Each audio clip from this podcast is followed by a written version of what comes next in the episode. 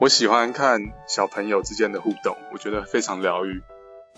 呃，我记得有一次我印象蛮深的是，我看到捷运上面有两个两个小朋友吧，他们在对话，然后他们的对话呢，这就是很无厘头，然后也没有什么逻辑，实在是很难很难讲出一个他们到底在讲什么。但是可能是小朋友 A 就跟小朋友 B 讲了一段很莫名其妙的话，然后小朋友 B 就开始一直笑，然后。然后两者就好像他们好，好像他们两个人在谈一些非常有趣、非常开心的事情，但是你仔细去听那个对话，又是完全毫无逻辑的。我觉得这是非常疗愈的一个画面。